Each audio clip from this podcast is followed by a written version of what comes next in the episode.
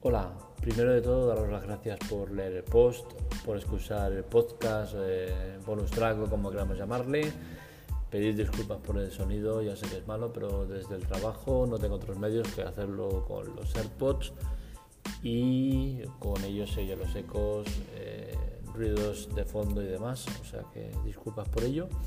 Y bueno, y lo que quiero hacer con esta grabación es un poco eh, la antesala de lo que vais a leer en el artículo. El artículo está dedicado al Redmi K20 Pro. Es un terminal que acaba de salir, que tiene unas características impresionantes, eh, un precio muy bueno ajustado a calidad-precio, pero que hay que encontrar cosas de él. Es precioso, eh, ahora estoy volviendo a ver el vídeo mientras estoy grabando esto para que no se me escapen cosillas y os digo que la parte trasera me ha gustado muchísimo eh, el tema de, como las olas del mar o no sé qué exactamente cómo definir lo que, lo que podemos ver en la parte trasera. Me parece espectacular, es un diseño precioso. Eh, ya dejamos los degradados para dar un paso más allá y, sacar esto que es, es que es muy bonito, es muy bonito, eh, las cosas como son. un terminal que no tiene notch, por fin, ausencia de notch, es que me encanta. Cualquier teléfono que tenga notch para mí es éxito no soporto el notch, no me gusta, no puedo con él. Eh, la cámara retráctil tampoco me gusta, las cosas como son, pero bueno, creo que es mejor solución que no eh, tener un notch en la pantalla que no pinta nada. O sea, todos con la moda del iPhone, que cuando sacó el iPhone X eh, el tema del notch y todo el mundo ahora con notch, ahora todos con la evolución del notch de gota. no, dejemos las tonterías estas.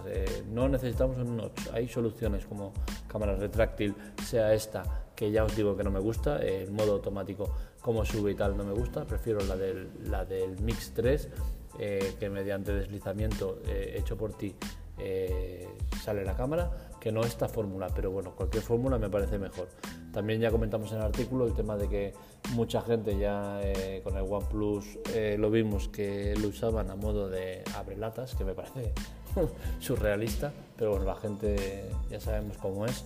Y sí, sí, lo usaban de, a modo abrelatas y no sabemos si con este se atreverán a hacer lo mismo, si tendrán la misma resistencia o qué pasará. Pero es cierto que es un teléfono muy bonito, muy, muy bonito.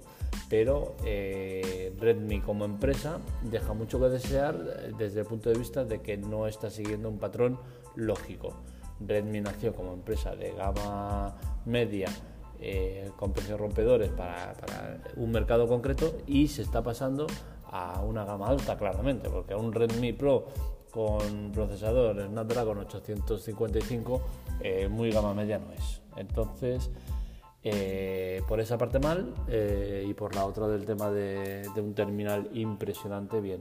Veremos si llega a España, porque no lo tengo yo claro de que vaya a llegar el Pro a España. Recordemos que el Redmi Note 7 Pro no llega a España, ni va a llegar, dicho por la propia compañía.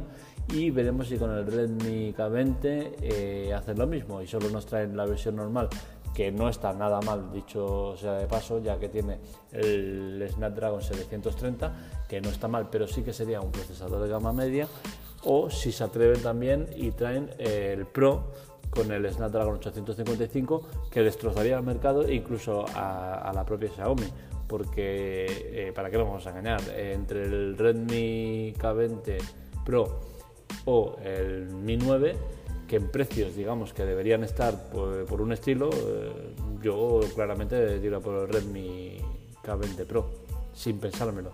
Solo por el tema de quitarme el, notch de las narices, ya para mí ya vale la pena.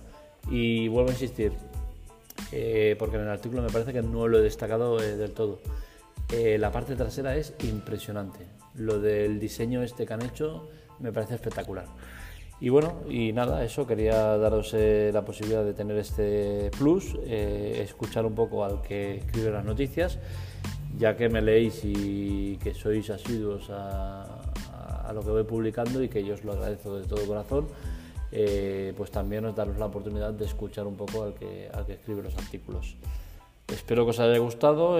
no sé si me podéis dejar comentarios, notas en, en alguno de los medios en los que escuchéis este, este bonus track. Y bueno, y aquí estamos para lo que haga falta. Ya sabéis que me podéis encontrar en Telegram, en soporte AM, en Android Armando, en muchos canales por donde me podéis encontrar y contadme lo que queráis. Muchas gracias.